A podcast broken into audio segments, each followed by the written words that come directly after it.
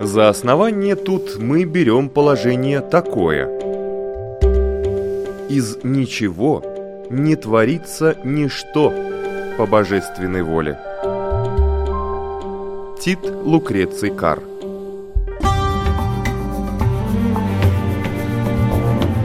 Дерзкие теории Смелые гипотезы Предположения, которые завтра могут стать аксиомами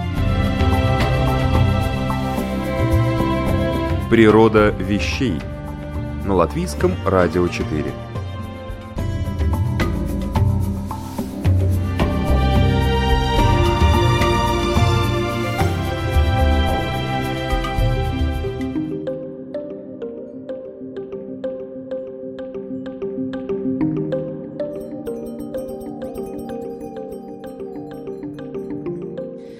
В студии Латвийского радио 4 Людмила Вавинска. Здравствуйте. Без них, к сожалению, мы обойтись не можем.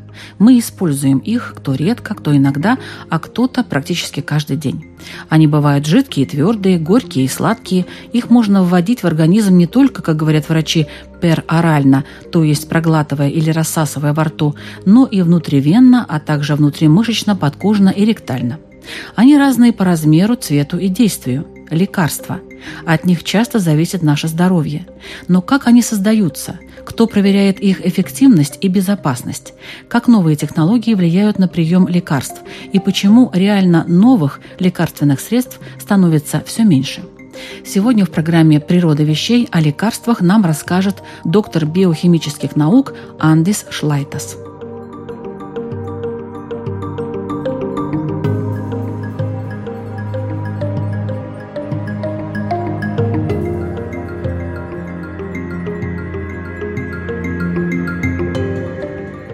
Не все лекарства лечат. Иногда это просто, например, э, головная боль. Есть лекарства, которые снимают головную боль, но они не лечат причину, они просто снимают симптомы. Высокая температура, аспирин тоже не всегда он лечит, он просто сбивает температуру. Есть вещества, которые лечат, антибиотики, например. У вас есть бактериальное заражение или это воспаление легких, которое довольно часто это реально инфекционная болезнь. Есть антибиотики, которые излечают. Без этих лекарств есть риск, что человек становится хуже, он может умереть. Каким образом вообще создаются лекарства? Как подбираются вот эти да. молекулы, которые в дальнейшем что-то лечат? Сейчас есть несколько подходов, как создаются лекарства. Одно классический подход делается химическое соединение, разнообразное, разной сложности – и проверяются на какую-то биологическую активность, на конкретную или это симптом, или заболевание какое-то.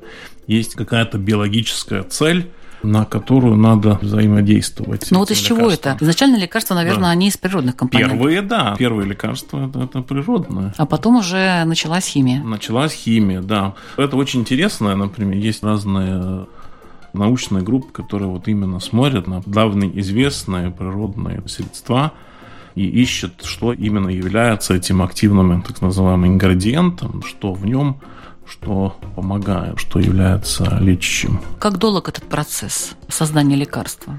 Если мы говорим об этой химической разработке, мы ищем новое химическое соединение, которое мы в конечном итоге получаем из него лекарство, начиная с 5 до 13 лет. Можно быть, конечно, и гораздо больше, но чисто теоретически если мы смотрим фармацевтические фирмы, которые разрабатывают лекарства, они должны включиться в 20-годовый цикл из-за патентности. Лекарство патентируется. Таким образом, фирма защищает свою интеллектуальную собственность, и после создания этих лекарств только они имеют право его производить и продавать. Таким образом, защищая свое вот это изобретение. Но патент, он на определенное время. 20 лет максимум. На 20 лет? Да. То есть они создали это лекарство, 20 лет они имеют право его производить, столько они и так далее? Даже не так. А как? Патентируется лекарство в тот момент, когда уже перед тем, когда оно появляется в аптеке. Патентируется оно в ранних стадиях разработки. Если развитие лекарства идет 13 лет, а патент 20 лет, то, быть может, что не остается 20 лет, а остается 7. То есть, чем быстрее чем лекарство быстрее. создается, да. тем больше прибыли у да. фармацевтической компании. Да, да, да. Ну и в тот момент, когда вот эта структура или класс структуры уже создается химическая, то фирма ее патентирует, чтобы защитить свой интеллектуальный. То есть под определенное название уже... Нет, нет, название только потом. То, что определяется, это структура, именно то химическая формула. Да. Во время патентирования может быть даже, что эта структура даже не создана, но она принадлежит какой-то подгруппе, группа структур, которая включает это, то есть это рассматривается в патенте. Патент не патентирует одно вещество, а целую, скажем так, группу вещей. Но в таком случае, наверное, очень сложно создавать новые лекарства, потому что, мне кажется, с таких соединений уже каких только не придумано. Да, придумано очень много, но процесс продолжается, потому что это так называемое химическое пространство, оно огромное. Новые лекарства становятся все сложнее и сложнее. Стоимость создания нового лекарства это порядка 3 миллиарда долларов. Одного? Одного mm-hmm. нового, да. Если в 2012 году еще говорили, что это в порядке 800 миллионов до миллиарда, то сейчас в 2014-2016 году уже говорили, что это достигает 3 миллиардов долларов. Это из-за сложности самой формулы? Нет, это сумма разных вещей. Самое дорогостоящее – это клинические испытания нового лекарства. И США это FDA, Food Drug Administration, в Европе это European Medicines Agency, в Латвии это Зальвалsts агентура, которая требует, что любое новое лекарственное вещество, новое лекарство, что они проверяли в трех клинических стадиях. И стоимость каждой клинической стадии может достигать 100 миллионов.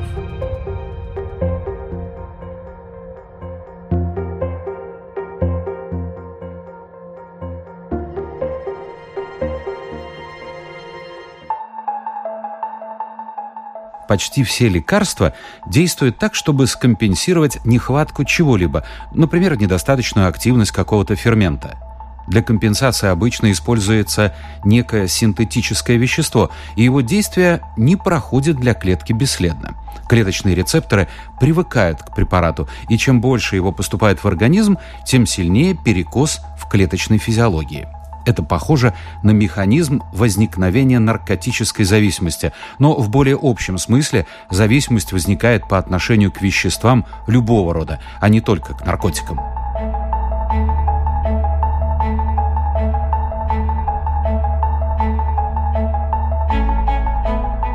Создаются лекарства в лаборатории, а между тем, когда лекарство уже сделано, вещество сделано в лаборатории, и тем, как оно может поступить в аптеку для пользования, оно должно провериться, что оно безопасно первым делом. Этим занимается вот именно первая клиническая стадия, просто показать, что лекарство безопасно, что нету побочных эффектов никаких или не не катастрофически вредно да, да, для да, человека. Да, а почему тогда мы берем, допустим, лекарство покупаем, а там инструкции, в инструкции огромный список противопоказаний, угу. различных да, побочных да. действий. Это как да. тогда? Это тоже интересный фактор. Если смотреть, что это лекарство лечит, если, например, таблетка от головной боли, там позволяется гораздо меньше. Если это лекарство против рака, то позволено гораздо больше. По серьезности того заболевания. Побочные уже... действия могут быть да. более сильными, да? Да, конечно, потому что в одном случае скажем так, если вы принимали таблетку от головной боли, потом волосы выпадали, никто бы в жизни не, не согласился. Понял бы, да, да, наверное, да. как это А так? если это уже, скажем так, борьба за жизнь, за выживание, волосы, ну... ну То есть это очень такой да. сравнительный момент, Сравнительный да? момент, не... что оно лечит. Да, и, что калечит. А что калечит, да. То есть безопасность, она очень такая... Да, первым делом, вот что именно проверяется, например, очень часто лекарства действуют на кровяное давление, да, или слишком, или поднимают, или так далее. Температура. Бывают лекарства, которые... Ну, желудок, например, желудок, травмирует. Кошмары страшные бывают. То есть да, галлюцинации. Да, да. да. Это первым делом. Но это фиксируется, но, так сказать, никто да. не говорит, что давайте все, закрываем эту лавочку, и это нет, лекарство нет, нет. не будем производить. Нет, это очень, очень часто. Закрывают. Да, очень часто закрывают. Только из, из тех лекарств, которые проходят весь цикл, в принципе, 7% из лекарств проходят все три исследования. Да? Тогда есть, давайте о да. втором этапе. Чуть-чуть еще о первом. Как это делается? Берутся люди здоровые, Добровольцы. Добровольцы. Да, да. Но за деньги. За деньги. Небольшие, но деньги, да.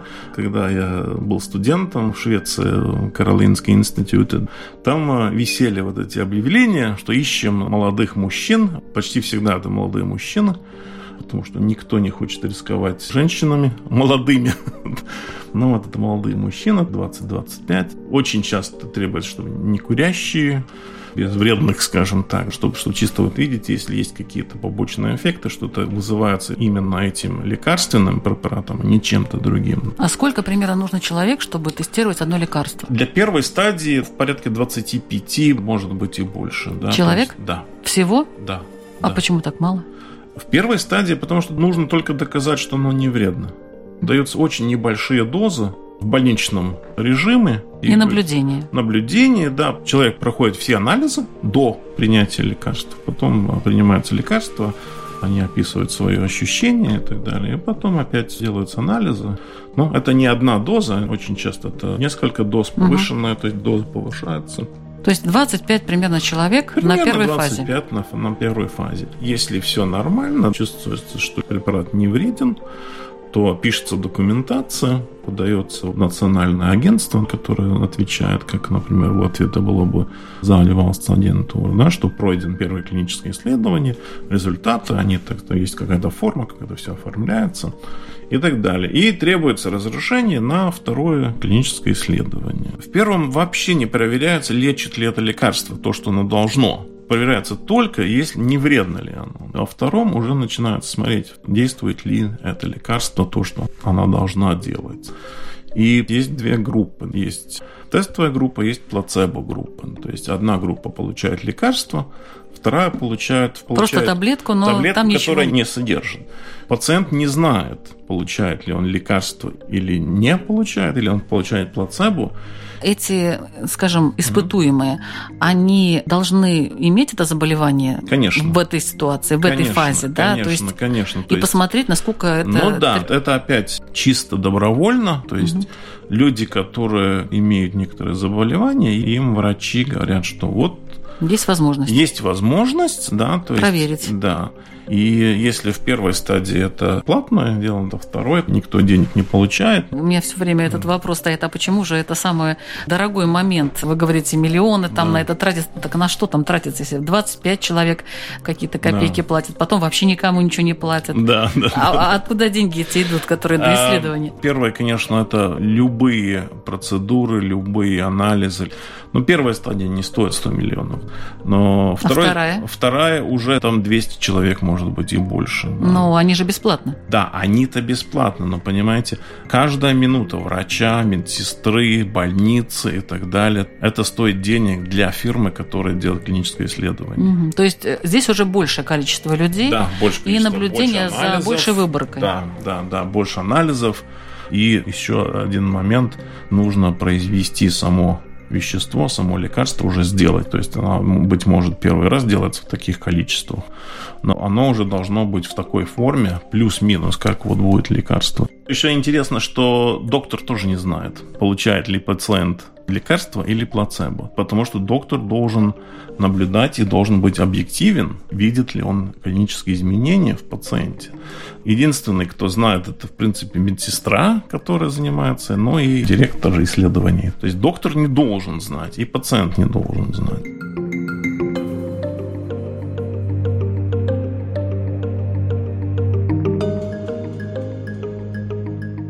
Эффекту плацебо подвержены не только люди, но и животные. В контрольной группе страдающих эпилепсией собак, которым давали пустышки, количество судорог уменьшилось у 79% участников. Ученые предполагают, что улучшение состояния объясняется либо ожиданием самих собак, привыкших к лекарствам за много лет болезни, либо ожиданием их хозяев, передающих животным уверенность в пользе лечения. Также нельзя исключать более прозаическое объяснение, связанное с циклической природой эпилепсии. Так как прием плацебо может приходиться на фазу обострения, через какое-то время судорог становится меньше в силу естественных причин.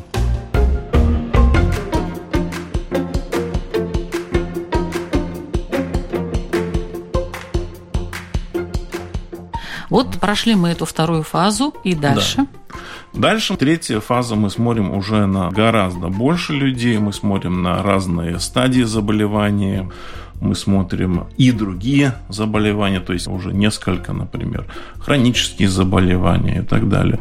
Разные группы это дети, это может быть взрослые люди, женщины, мужчины, европейцы, азиаты. Потому что есть некоторые небольшие, но есть разницы иногда.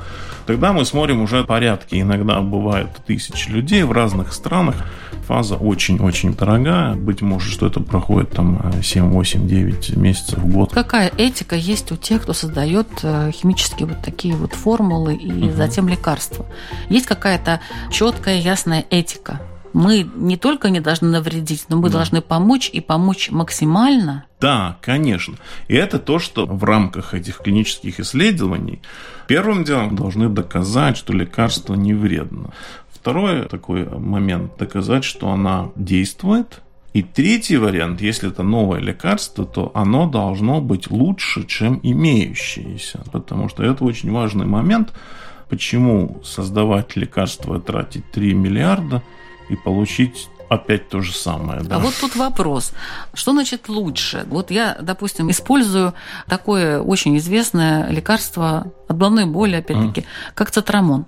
Сейчас появилось огромное количество цитрамонов, но с uh какими-то буквами О, Л, там, Д, там, Форте и да. так далее в чем заключается улучшение, что mm. они улучшили. Я понимаю, что они усилили воздействие, mm. но надо ли это было? Может быть, назвать просто по-другому лекарство, и все, да. тогда и, да. не цитрамон это был бы, а так и не знаешь, что покупаешь. Покупаешь, оно очень сильно действует на тебя, ну просто тебя трясет mm. буквально от этого лекарства. Я не говорю про цитрамон, это другое может быть. Просто воздействие очень сильное, а для организма, может, это и не надо, если он не очень-то и пользовался до этого лекарствами. Цитрамон никогда не проходил клиническое исследование, начнем с того. Это, Ничего, он проверку жизнью прошел, цитрамон. Поэтому его вот так и пытаются везде включить это название в разные лекарства. Да, да. Это чисто то, что называется брендинг, то есть имя известно. Есть разница в разных цитрамонах. В основном в цитрамоне это аспирин, главное составное кофеин есть и разные другие. Да? Парацетамол. Да, ну вот, вот, вот разные добавки, содержание аспирина. В чем заключается улучшение лекарства? Да. Я вот к тому. То есть оно должно как? Быть более сильным? Например, из личного опыта. В 93 году заболел воспалением легких, поступил в больницу и два раза в день мне кололи пенициллин. Вылечили, все, все нормально. Заболел воспалением легких в 2012 году. Увы. Что ж такое? Никололя принимал одну таблетку в день. А чего принимали? Эритромицин.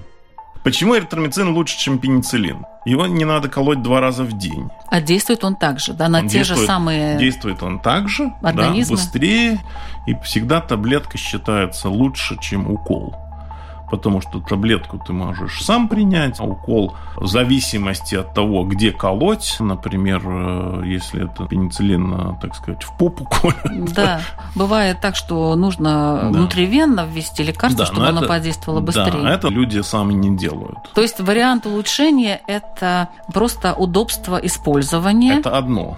Второе – побочные эффекты новые лекарства, если лекарство имеет меньше побочных эффектов, оно лучше. Человек не страдает из-за того, что он принимает лекарства. Есть лекарства, которые вызывают аллергии, есть лекарства, которые вызывают желудочные расстройства.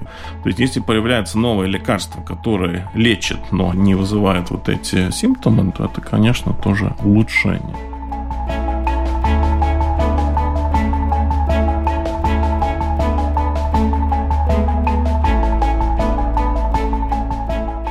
Эффективность лекарства сильно зависит от того, какое его количество достигнет больного места. Если лекарства окажется слишком мало, оно не подействует. Если слишком много, есть риск, что оно повредит окружающим здоровым тканям. В идеале должна быть система, которая обеспечивает адресную доставку лекарственного вещества именно в том количестве, какое нужно. И желательно, чтобы мы сами могли регулировать поступление вещества по адресу. Такие умные системы доставки сейчас активно разрабатывают по всему миру. В частности, исследователи из Санкт-Петербурга заключили лекарства в наноконтейнеры, оболочка которых состоит из серебра и оксида титана. Если облучить наноконтейнеры инфракрасным светом с длиной волны 980 нанометров, серебро нагреется, разрушит всю конструкцию и лекарство выйдет наружу. Сами наноконтейнеры не вредят живым клеткам. В то же время инфракрасное излучение достаточно глубоко проникает в живые ткани. Можно представить, как наночастицы, собравшиеся в опухоли, высвобождают под действием света противоопухолевый препарат – Такие наноконтейнеры могут пригодиться не только в медицинских и других технологиях, где нужно точно контролировать химические реакции, но даже в разработке компьютера, в котором вместо обычных кремниевых чипов используются биологические молекулы.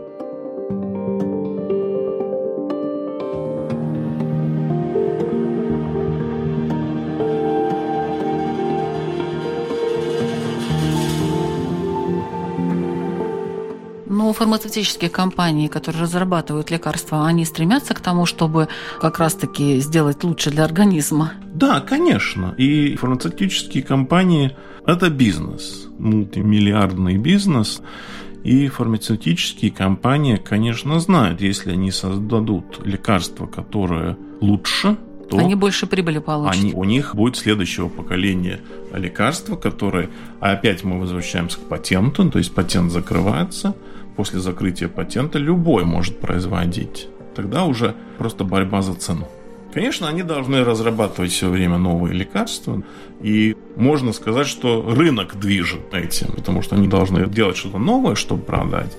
А что новое делать? Надо делать что-то лучше. Или, скажем, реклама должна быть этого лекарства. Да, да, конечно. Потому что, может, не лучше, но... Да, но всегда в конечном итоге почему некоторые лекарства более популярны, чем другие. Они лучше переносятся. Поэтому.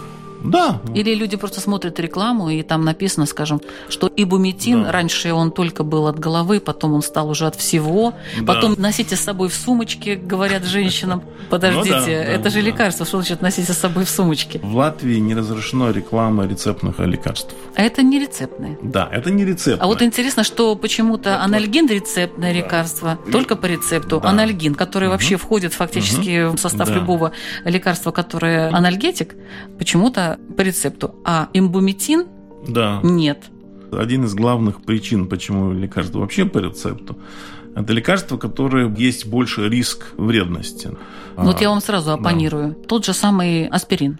Он очень вреден, вреден. Там большая была кампания по поводу того, что он очень вреден, желудок там портится и тому подобное.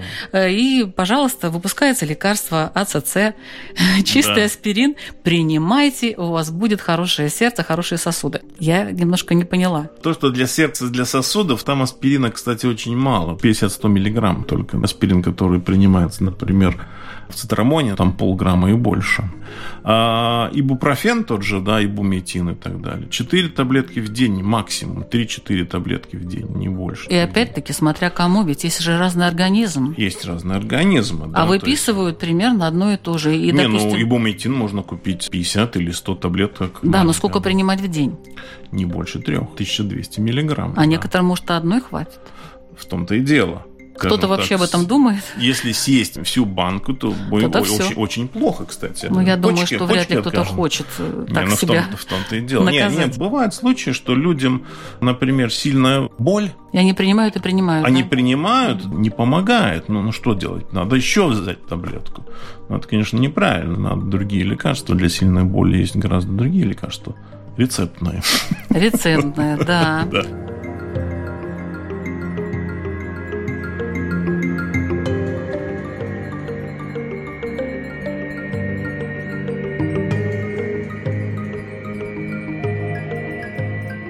В 2016 году израильские исследователи нашли в местных огурцах, салате и других овощах карбамазепин – средство от эпилепсии. У добровольцев, потреблявших эти овощи, карбамазепин появился в моче. Правда, дозы были в 10 тысяч раз ниже терапевтических. Лекарство перестало выявляться анализом только через неделю питания овощами, которые поливали обычной водой. Но половина сельскохозяйственных земель Израиля орошается очищенными бытовыми стоками. На такой же режим намерена перейти Калифорния, где многолетняя засуха истощает запасы пресных вод. Значит, проблема содержания лекарств в пище возникнет и там. Для ее решения требуются огромные средства. Швейцария с ее мощными фармацевтическими предприятиями внедряет глубокую очистку сточных вод, что обойдется более чем в миллиард долларов. По оценкам, сделанным в Англии, удаление истоков только одного гормона, эстрадиола, содержащегося во многих противозачаточных препаратах, стоило бы миллиарды фунтов стерлингов. Проблема еще и в том, что обработка сточных вод может превратить нежелательные медикаменты в какие-то совсем другие соединения с совершенно неизученными свойствами.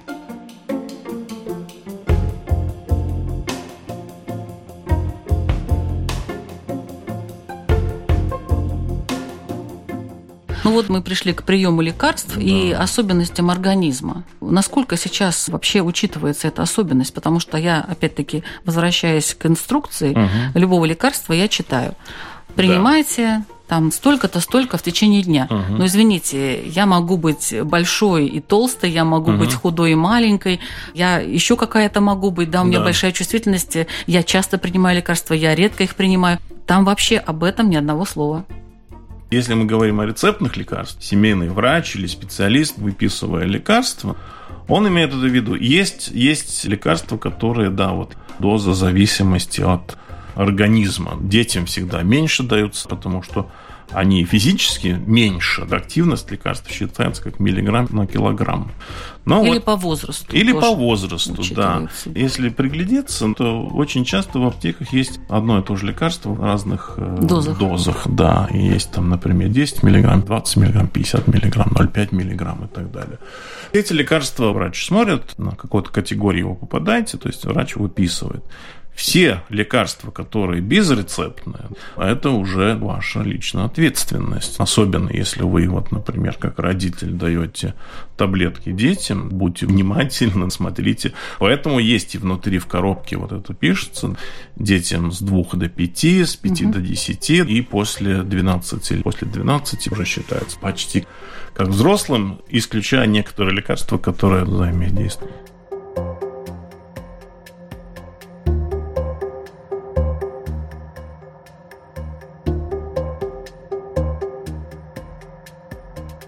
Бактериофаги – это вирусы, мельчайшие природные структуры, похожие на молекулярные кристаллы. Но в отличие от большинства известных человечеству вирусов, они поражают не высшие организмы, например, человека, а только низшие, одноклеточные. Недаром бактериофаг буквально переводится как «пожиратель бактерий». Бактериофаги устроены настолько просто, что даже не могут размножаться самостоятельно. Для этого им, как и другим вирусам, нужна чужая живая клетка.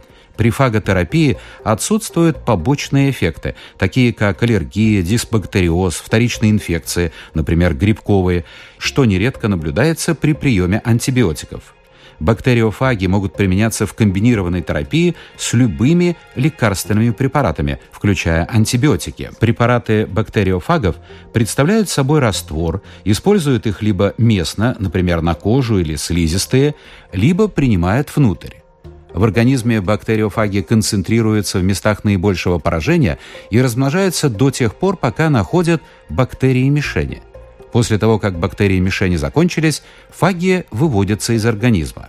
Главная цель фаготерапии – остановить и повернуть вспять инфекционный процесс, чтобы дать иммунной системе организма возможность справиться с болезнью.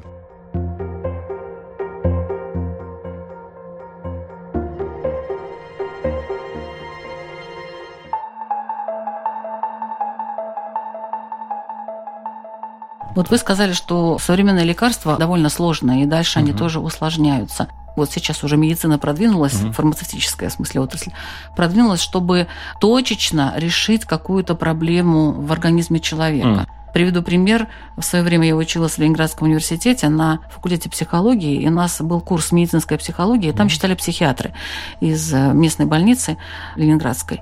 И один из них сказал студентам, нам всем, такую интересную вещь, что на самом деле лекарства, которые используются в психиатрии, это примерно как взять, допустим, молоток и стукнуть по гвоздику маленькому из алмаза, например. Угу. То есть алмаз вроде бы и твердый с одной стороны, но да. если этот маленький гвоздик, то да. этим молотком можно этот алмаз просто ну, в крошку разбить. Да, да, вот да. примерно такое воздействие угу. в то угу. время человек, который там работает, говорил, что вот лекарства так Да. действуют. Да. Как сейчас лекарства действуют? Есть разные лекарства. То, что мы говорим, вот чисто химические лекарства, да, они очень часто попадают под эту же категорию. Эм, То есть молотком по то есть, гвоздику, то есть да? молотком, да. Размер молотка меняется, размер гвоздика меняется. И подыскивается путем испытаний, подыскиваются вещества, которые наименее вредные и наиболее нужные и полезные. Но всегда, если вы открываете почти любую коробку лекарств, целый список, что может быть. Тошнота и так далее почти во всех есть. Это не означает, что все почувствуют это, но есть риск. Но насколько нужно вот внимательно относиться к этим противопоказаниям? Да. Первым делом, как найти, всегда есть очень часто, редко, очень редко. Очень редко это означает, что один из 10 тысяч пациентов наблюдал.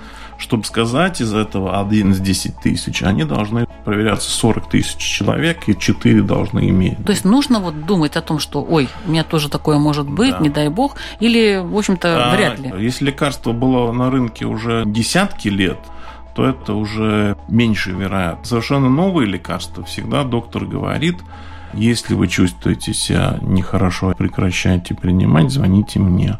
Я даже читал, например, тоже новых лекарств в том же листке, который внутри пачки. Там даже телефон есть, где можно звонить в случае чего.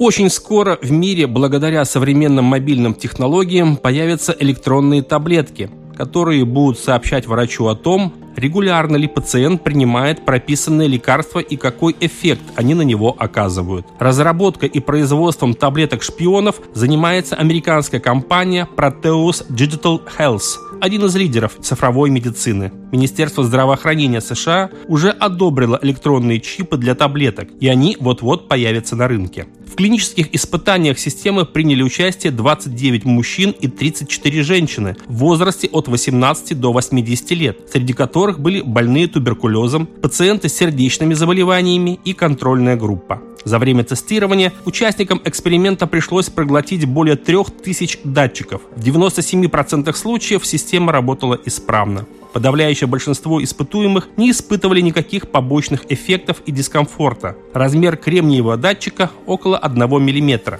Помимо кремния, чип содержит незначительное количество меди, магния и других веществ. Их количество значительно меньше того, что мы получаем с пищей. Датчик крепится на силиконовый диск диаметром 5 мм и толщиной 200 нанометров. Вес сенсора составляет порядка 5 мг. Попадая в желудок и взаимодействуя с желудочным соком, чип генерирует гальванический ток с напряжением в 1-2 вольта. Этого достаточно, чтобы передать сигнал на специальный монитор в виде наклейки на коже пациента, вроде антиникотинового пластыря. Датчик на коже, в свою очередь, передает сигнал на мобильный телефон врача. С момента проглатывания таблетки до передачи сигнала проходит 7 минут. Сам чип частично растворяется в желудочном соке, а большая часть выводится естественным путем. Чипа и подложки позволяет снабдить датчиком почти любую таблетку. Помимо основной функции, чип сможет заодно определить, не поддельный ли препарат принимает пациент.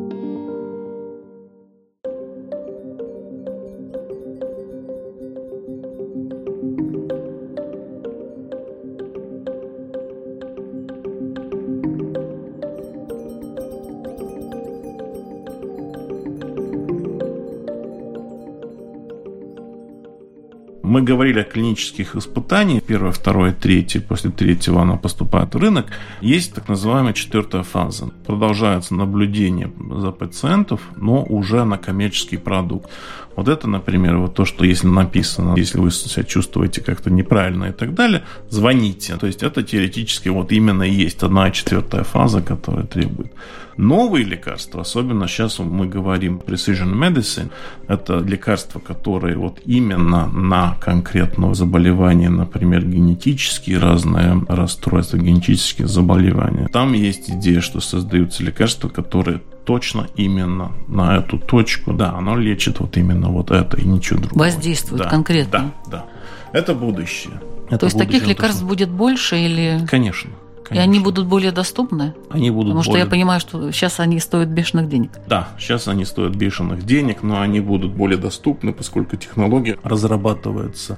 Доступ к генетической информации, полный геном человека сейчас можно сделать за 650 долларов. В 1990 году это стоило 3 миллиарда долларов.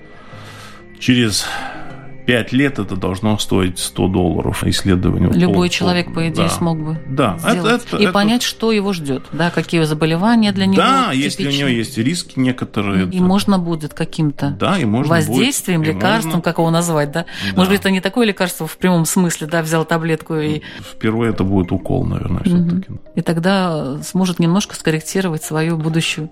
Да, но Жизнь и здоровье. Тут, тут всегда надо помнить, что лекарство принимается это уже когда человек заболел.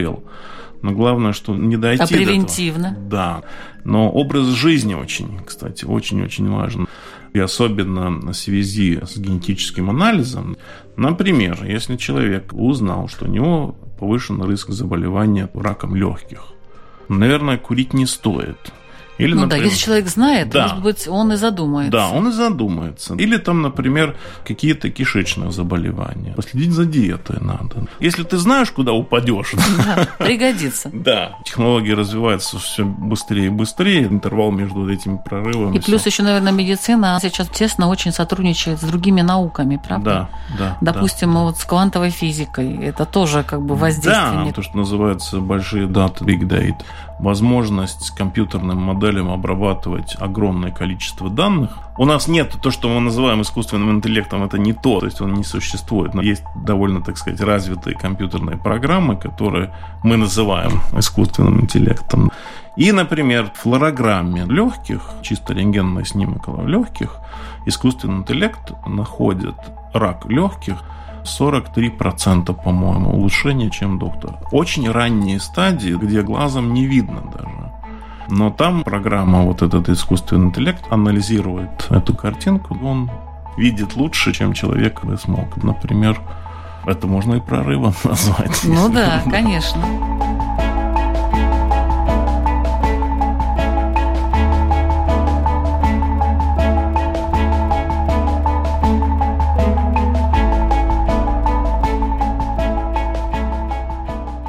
Сегодня в программе «Природа вещей» о лекарствах рассказывал доктор биохимических наук Андис Шлайтес. Программу к эфиру подготовила Людмила Вавинска, компьютерный монтаж Ингриды Беделе, музыкальное оформление Кристины Золотаренко, а интересные факты о лекарствах озвучивали Александр Алексеев и Владимир Иванов. А в следующий раз «Как создается наука», как латвийские ученые работают над своими исследованиями и чем они уже могут гордиться. Программа «Природа вещей». Встречаемся через неделю в четверг в 3 часа дня. Не пропустите.